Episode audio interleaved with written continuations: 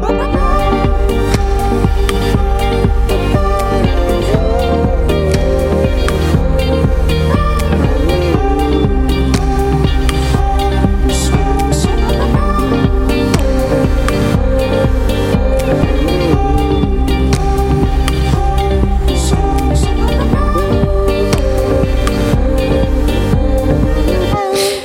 d'être avec nous sur Radio Phoenix. Vous l'aurez remarqué, l'actualité est assez morose en ce moment. C'est pourquoi je voulais vous partager les bonnes nouvelles des derniers jours.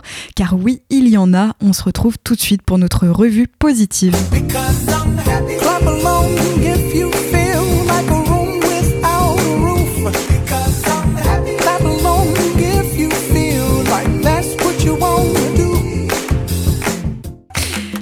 Alors que la myopie se développe de plus en plus aux quatre coins du globe, des verres freinant ce trouble de la vision chez les enfants semblent faire leur preuve. Un espoir pour enrayer un problème de santé publique qui s'annonce majeur. Ces verres dits de freination de la myopie, commercialisés en France depuis environ deux ans, utilisent des technologies intégrées qui permettent de corriger le trouble visuel, mais aussi de freiner son développement chez les enfants ayant une myopie évolutive. Une étude parue début avril dans la revue Scientific Reports s'est penchée pendant 6 ans sur un groupe d'enfants portant les verres Smart, fabriqués par le japonais Oya. Elle conclut qu'il y a bien un ralentissement de la myopie et qu'il n'y a pas d'effet rebond à, l'arrêt du verre. Plusieurs études cliniques ont aussi démontré l'efficacité des verres Stellest du français Essilor Luxotica. Ces verres nouvelle génération s'appuient sur une technologie innovante.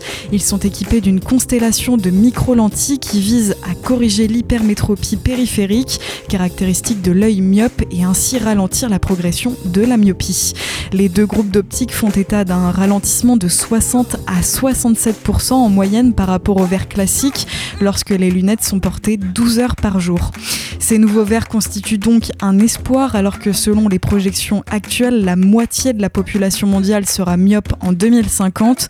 Concernant les facteurs qui favorisent la myopie, les chercheurs s'accordent sur l'augmentation du temps passé en intérieur, le manque d'exposition à la lumière naturelle ou encore une sollicitation excessive de la vision de près.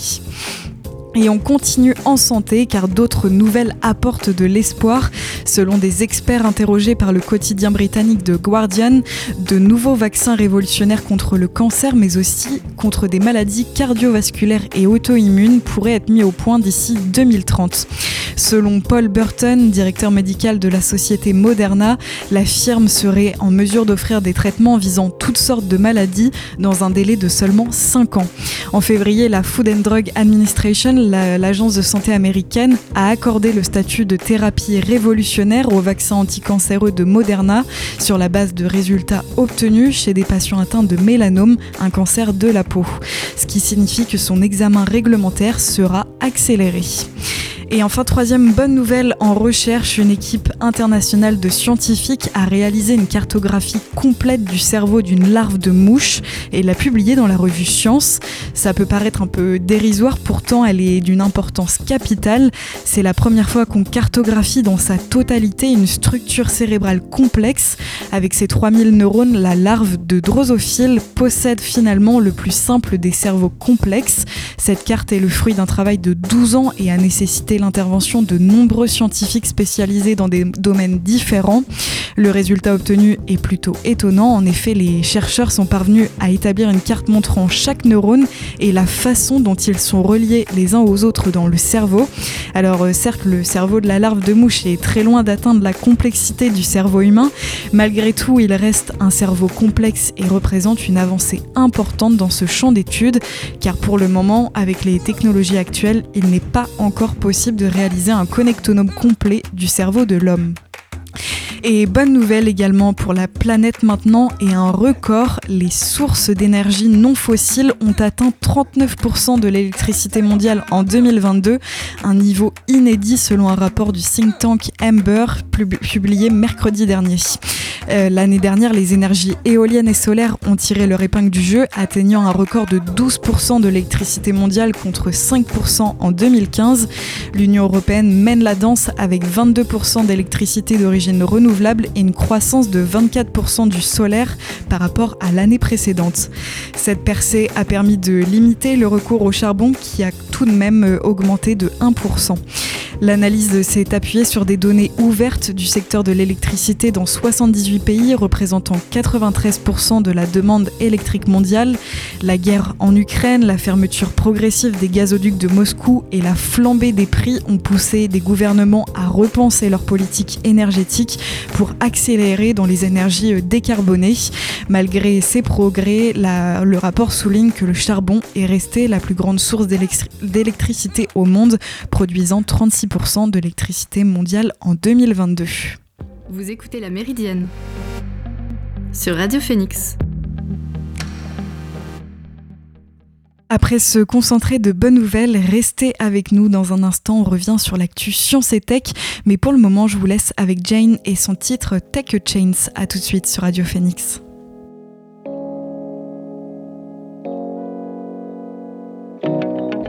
Satellite feel my breath, my heart beating in my chest. Hear that voice in my head. How does it know I, going to the next? Rolling straight downhill, moving target in the air. Did you know we got things we don't need? What is happening? Big data's watching me, they wanna know why I feel something is happening from my head down to my feet. They couldn't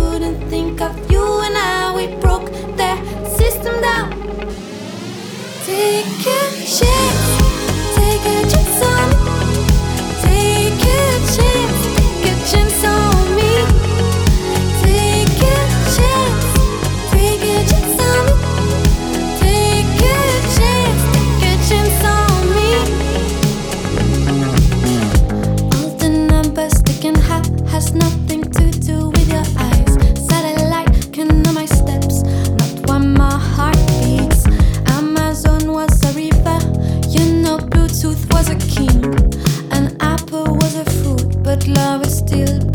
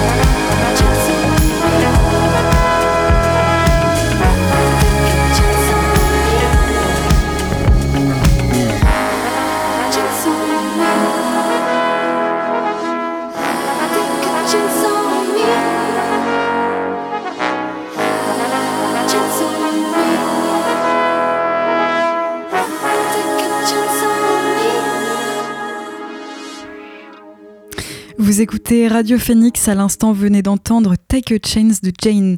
Tout de suite, l'actu Science et Tech.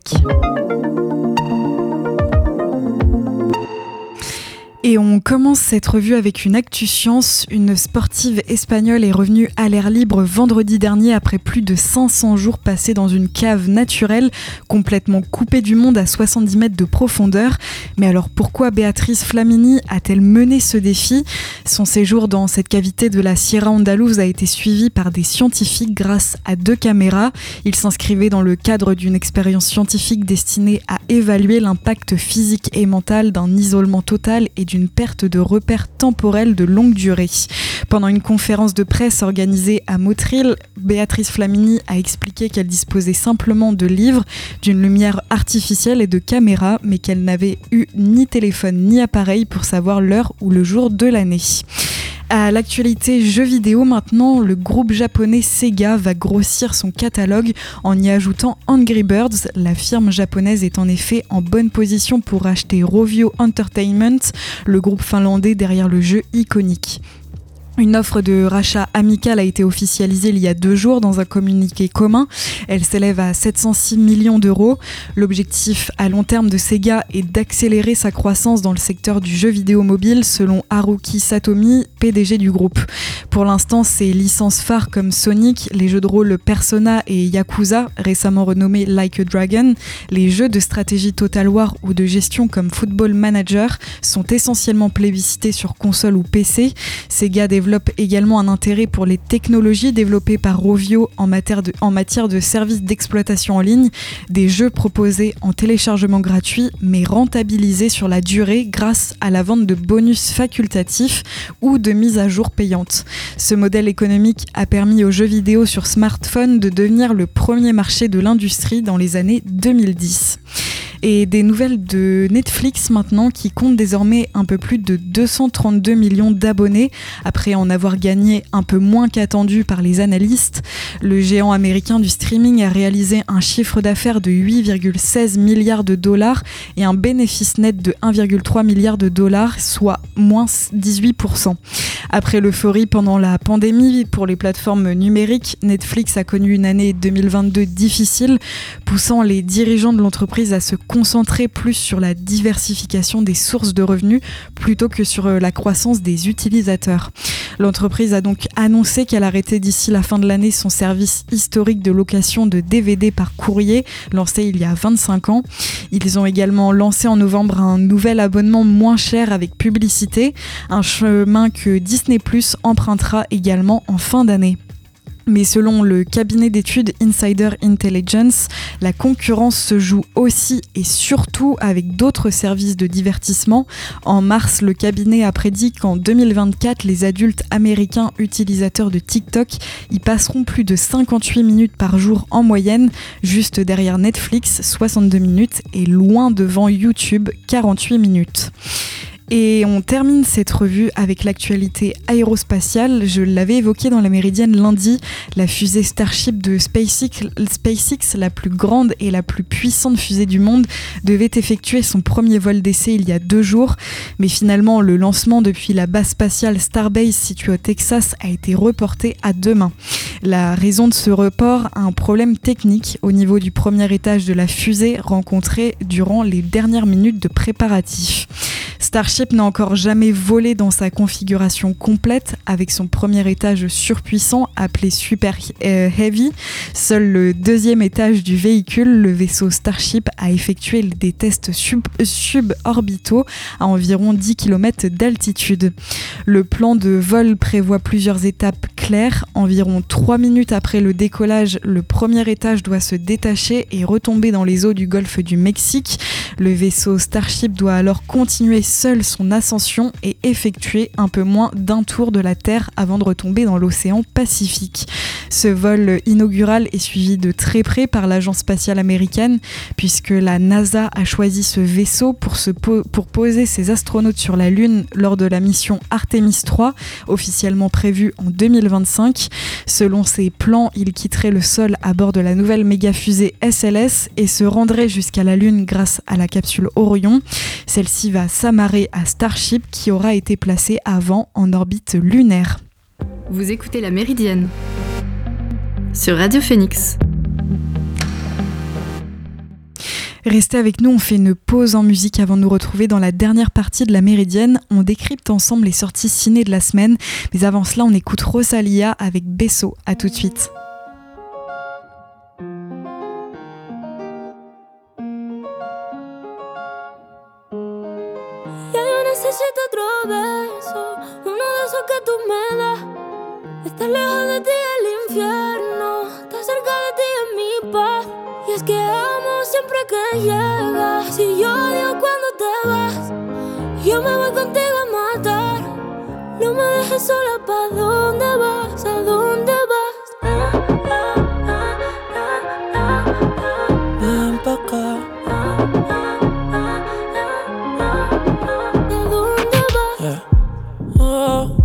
Oh, si me bailas me lo da todo.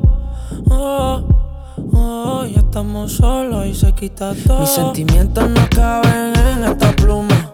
Ey, ¿cómo decirte? Tú eres el exponente infinito, la X y la suma te queda pequeña en la luna. Porque te leo, tú eres la persona más cerca de mí. Si mi ser se va a apagar, solo te aviso a ti. Siente que hubo otra vida, de tu agua bebí, conocerte debí. Lo mejor que tengo es el amor que me das. Huele tabaco y melón y a domingo en la ciudad. Si tú me esperas, el tiempo puedo doblar, el cielo puedo amarrar y dártelo entero. Yo quiero que me otro beso Uno de esos que tú me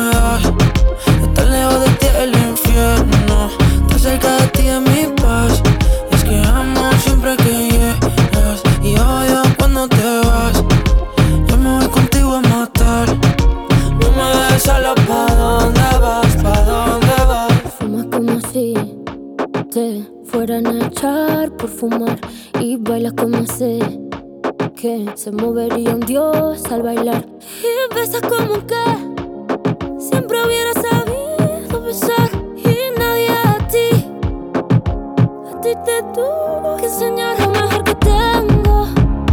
Es el amor que me das. Huele tabaco y melón. Y a domingo en la ciudad.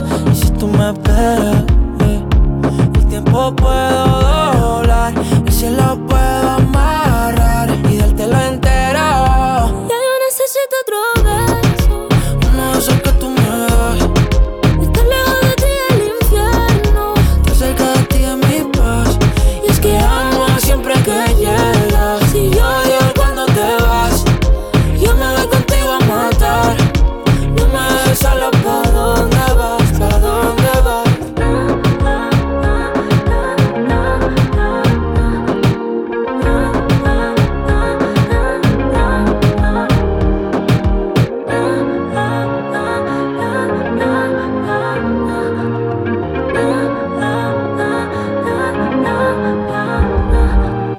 sur Radio Phoenix dans la Méridienne, vous venez d'entendre Rosalia avec son titre Besso.